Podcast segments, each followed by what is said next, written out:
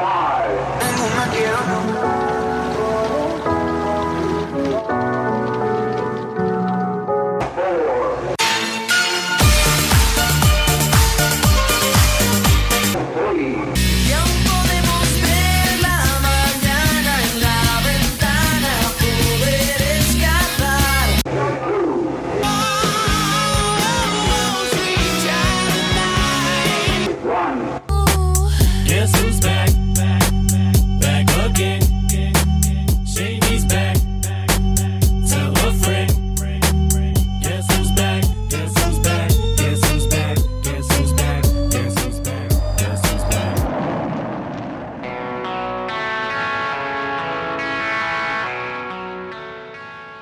¿Qué tal gente? Bienvenidos a un nuevo podcast, a el podcast de El Dani Chaparro y nuevamente de vuelta al ruedo como tiene que ser. Qué pena haberlos abandonado desde hace muchísimo tiempo.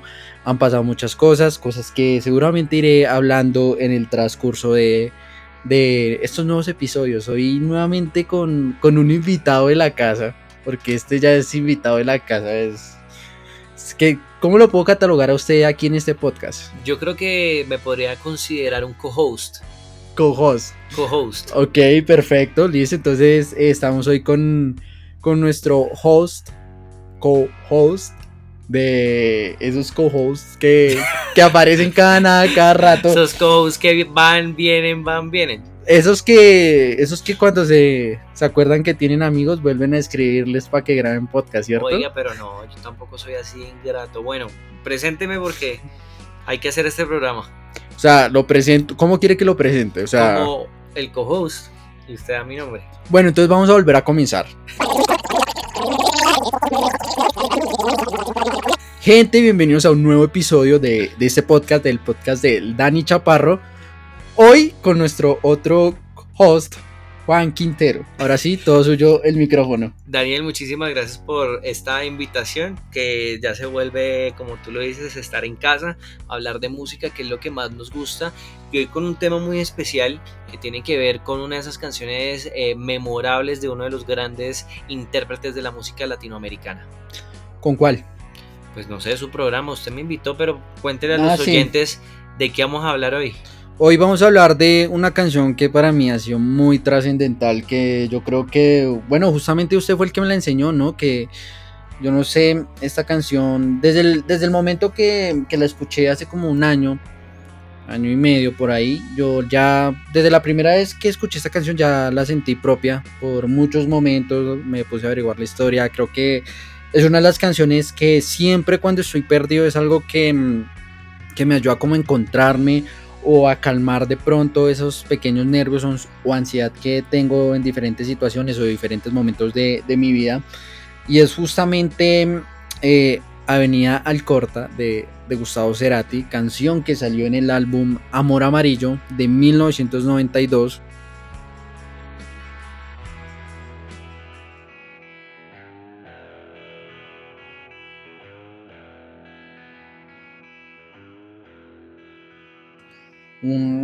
Oiga, pero usted justamente antes de entrar, em, ¿no se acuerda qué era lo que significaba el amarillo?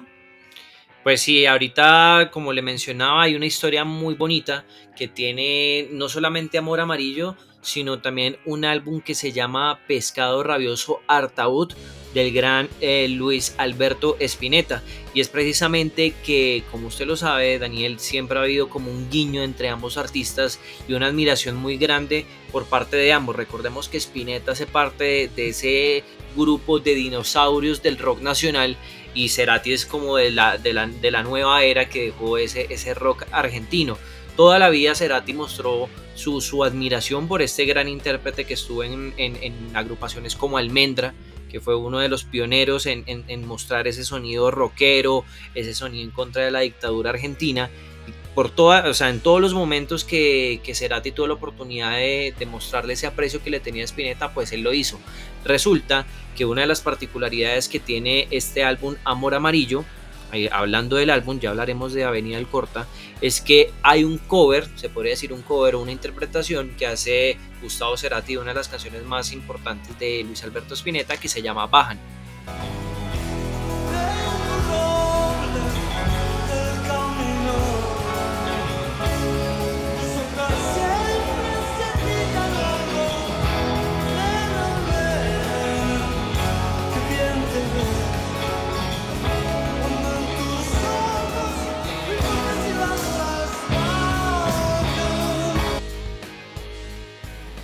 Entonces esa es como la relación que podemos ver en estos, en estos dos discos, pero no solamente es esa relación, Daniel, hay otras. Exactamente, y si usted se pone a pensar, o yo no sé si usted se ha puesto a mirar los dos álbumes, el de, el de Spinetta y el de Cerati, son muy similares, o sea, la portada es similar. O sea, eh, tanto con Spinetta domina el color verde eh, en Pescado Rabioso y con Gustavo Cerati en Amor Amarillo el que el color que domina es amarillo y en sus portadas son verdes y amarillas. Entonces se podría, yo no sé usted, pero consideraría que Amor Amarillo es un homenaje a este álbum de Pescado Rabioso. Totalmente, totalmente. Y la obra de Cerati en, en muchos momentos ha mostrado ese cariño. También recordemos que esa canción que yo le hablaba ahorita de Bajan en varias ocasiones mientras Luis Alberto Spinetta estuvo, se encontraba bien de salud porque ya en los últimos años él, padeció de un cáncer, él, él, estuvo muy mal. Siempre que coincidían en un escenario, Gustavo Cerati y Luis Alberto Spinetta tocaban esta canción Bajan. Y como le decía, este álbum Amor Amarillo tiene varios contrastes. Recordemos que es el primer álbum de solista de, de Gustavo Cerati y está esa canción Avenida El Corta, que usted mencionaba, que a usted le gusta mucho. Escuchémoslo un poco.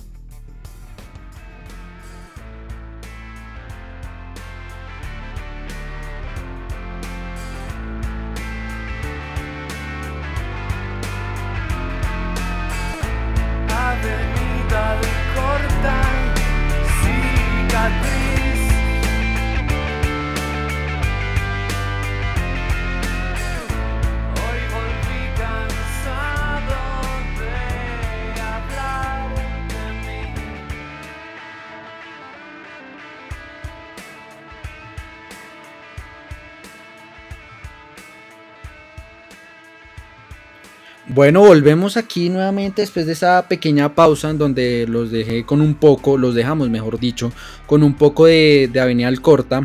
¿Usted se acuerda cómo fue que me la presentó? Porque es que yo lo tengo borroso. O sea, tengo como un momento, no sé si fue, no sé si usted me la presentó en la universidad o estábamos tomando una vez en su casa, justamente en su casa y en bueno ya como que todos se habían ido o en esas o en esos momentos que uno tiene de, lucidez de, lucidez musical usted me, mostró esta canción.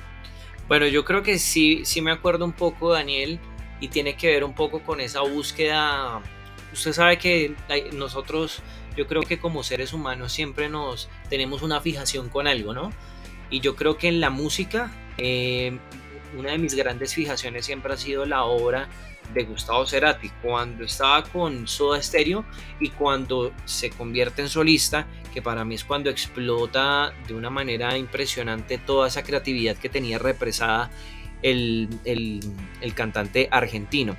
Ahora, cuando yo empiezo en esa búsqueda, Daniel, de cuáles son las canciones de Cerati que uno no conoce, porque uno siempre se quedaba con de música ligera, con La Ciudad de la Furia, cuando más ya que, estaba solista más que con todo, Más que todo con, con canciones como con las que comenzó en Soda Stereo y lo que fue Bocana mucho tiempo después. Correcto. Pues porque es que, bueno, no sé, pero mucha gente tiene un paréntesis ahí raro porque Amor Amarillo se dio en una época, pues en la primera separación de, de Cerati y de, mm, de Cerati y su Asterio y pues no sé, para mí el mejor álbum por encima de Bocanado. Eh, para mí de los grandes álbumes que tiene Cerati eh, solista, eh, diría que Siempre Soy. Tiene grandes canciones. yo creo que una de mis favoritas en ese álbum está la de Cosas Imposibles. Mm. Esa canción me parece me parece muy buena, tiene una, una gran calidad. Son muchas las canciones de Gustavo Cerati que quizás se, me, escapan, pero volviendo a, volviendo a esa historia de, las canciones de Cerati, esas canciones un poco underground, pues yo termino encontrándome con una canción que se llama Languis, que no sé si alguna vez se la mostré, termino escuchando un álbum como de tres canciones que tiene Cerati que con un autor, un compositor argentino que se llama Daniel Melero, y cuando estoy escuchando todas esas, esas canciones, pues llego a Avenida Alcorta, que me llama mucho la atención porque llega en un momento de su vida bastante trascendental y es cuando se da ese quiebre total bueno, no era un quiebre total porque él seguía estando con Soda Stereo, pero él decide de alguna manera hacer un álbum solista con sus ideas, con sus corrientes, con lo que venía pasando en, los 90. Recordemos que en ese momento empiezan a pasar muchos fenómenos a nivel anglo que tienen que ver un poquito con Nirvana, con Pearl Jam, con todo ese movimiento de, los 21, los, los Stone Temple Pilots, toda esa música que empieza a, a sonar muy fuerte en los 90, pues él también empieza a explorar y él decide tomar una decisión muy importante y es alejarse de su casa, alejarse de Buenos Aires, alejarse de la Argentina y empezar a cultivar un futuro en otro lugar. Ese lugar es Chile.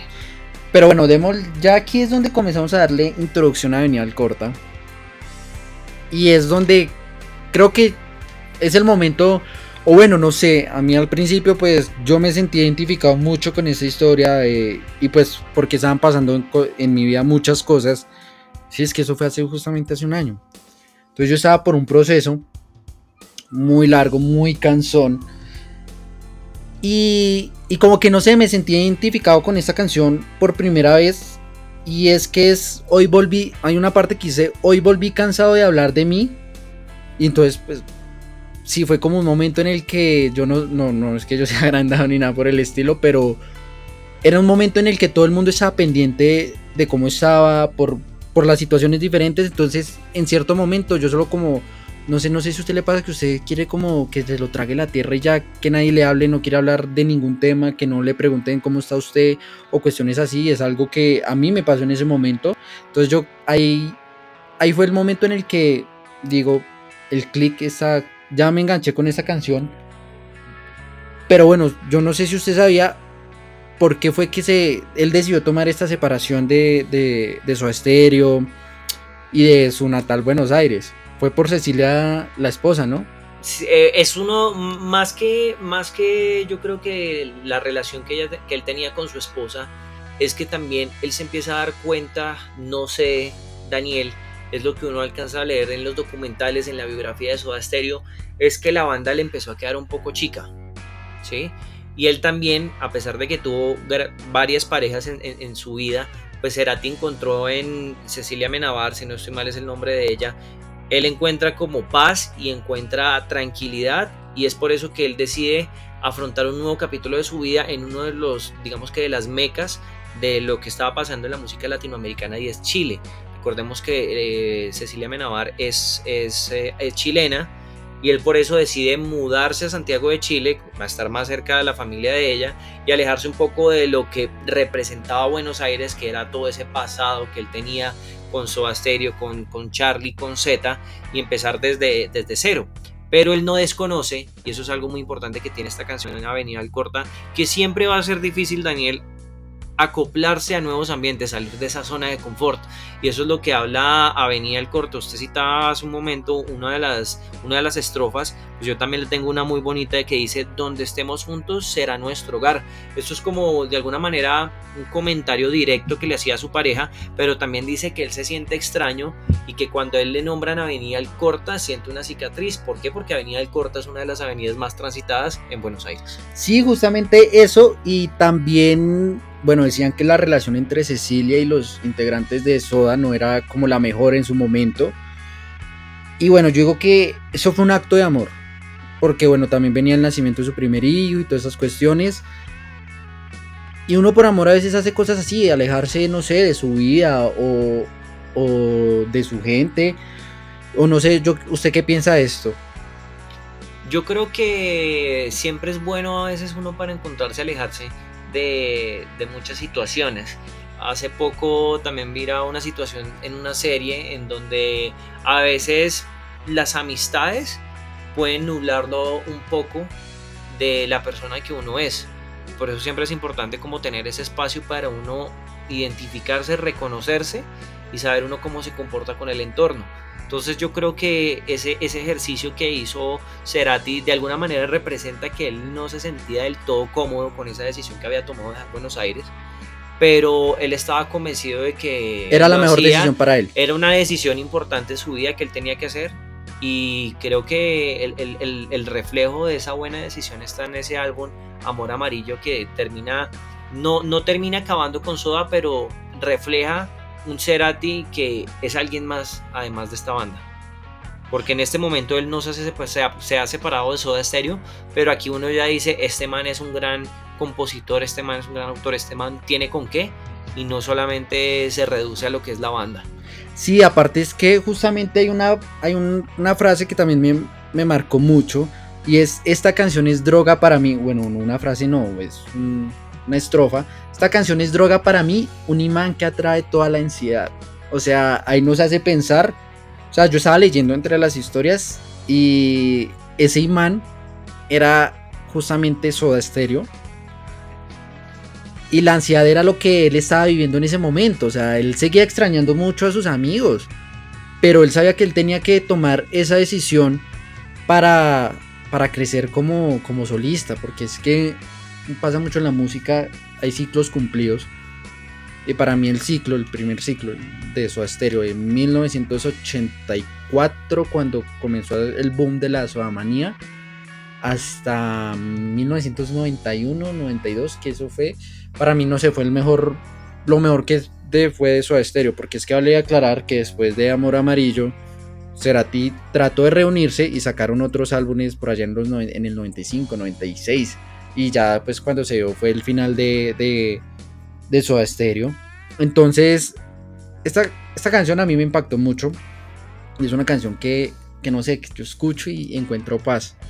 No sé usted qué, qué, le transmite esta canción. A mí, a mí, a mí yo creo que lo contrario, Daniel. A mí, a mí me genera un poco de angustia y un poco de preocupación en el momento en el que se encontraba en ese momento Gustavo Cerati.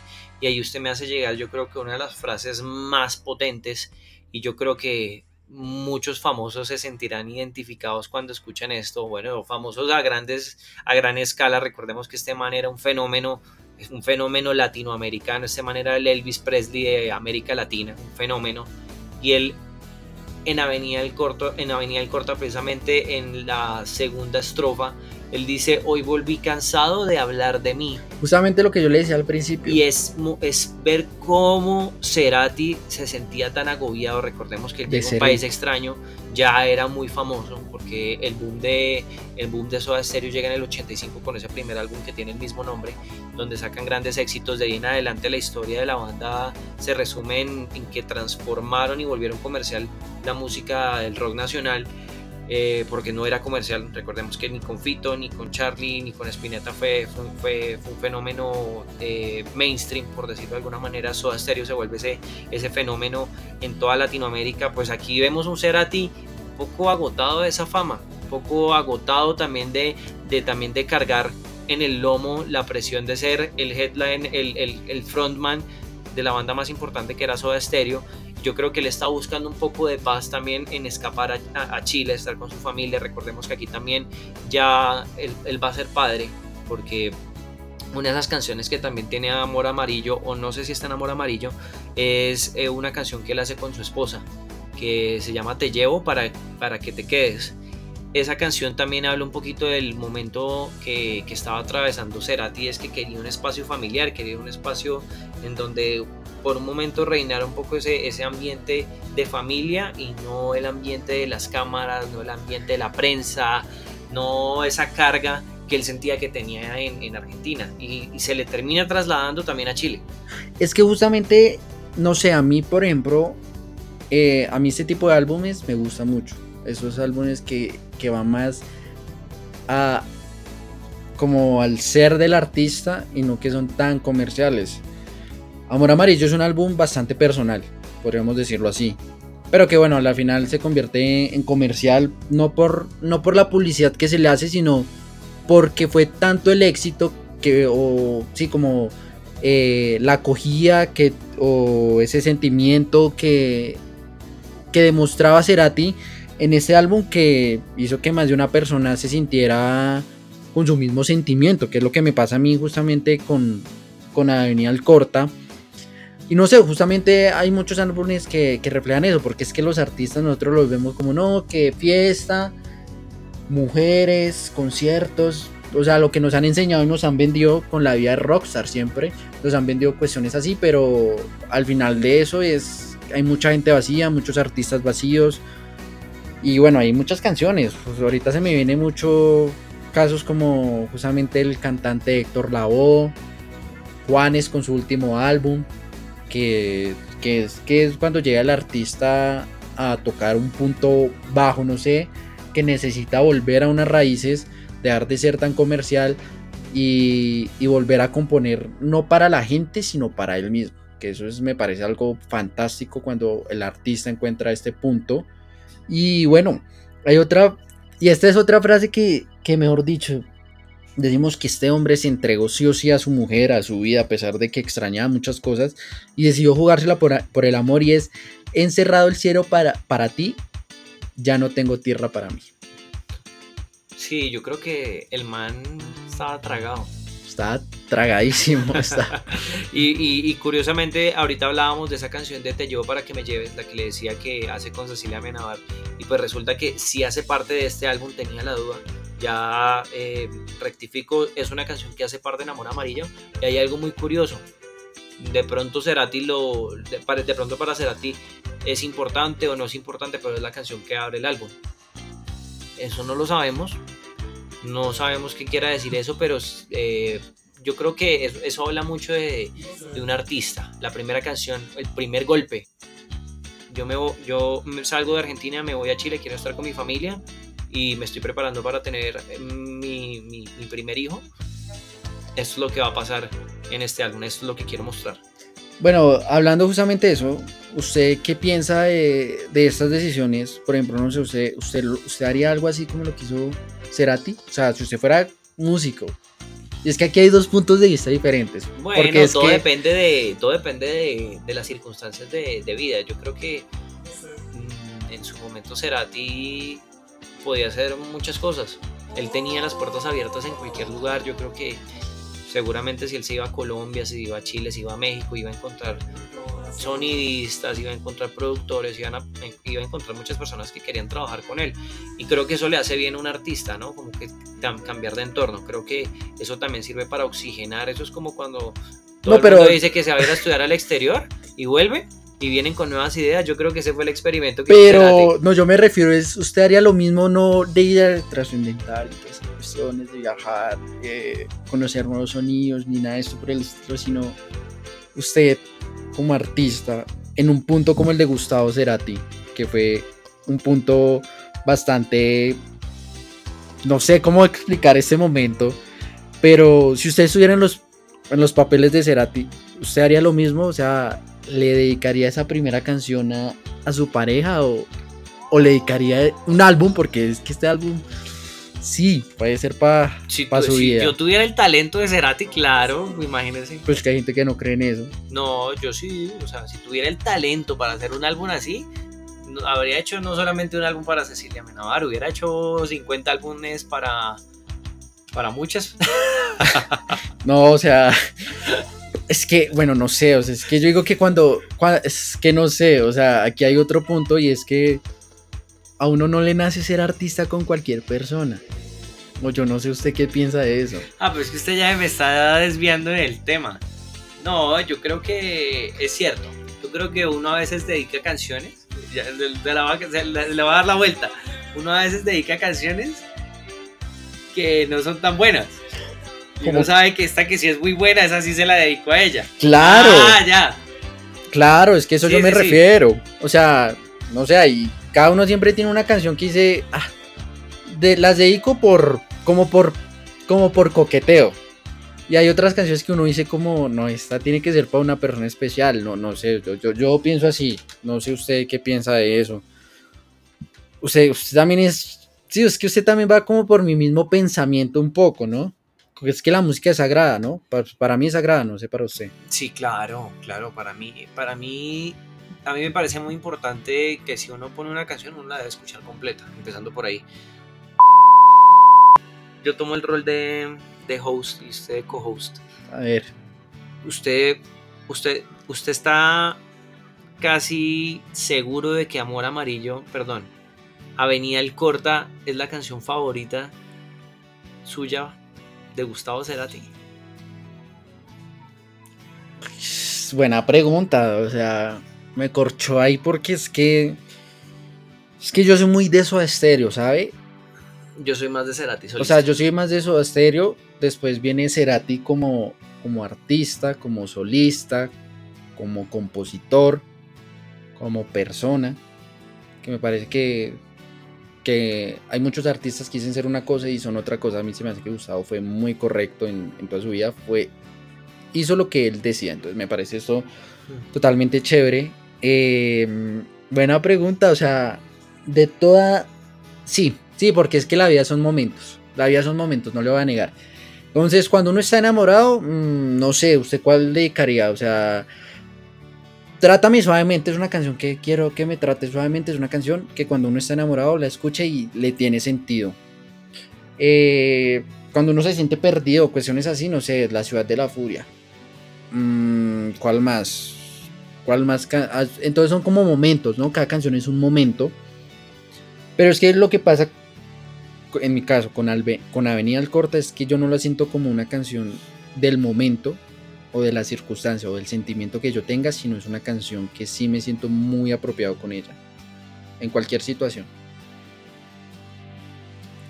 o no sé usted qué, qué no, buena elección. No, a mí me parece muy buena, muy buena canción. De hecho, cuando yo se la mando y le digo, oye, este tema tan chévere, porque a mí, a mí, digamos que las canciones que uno sabe que Cerati está hablando desde, su, desde sus emociones, creo que son de las, de las favoritas mías.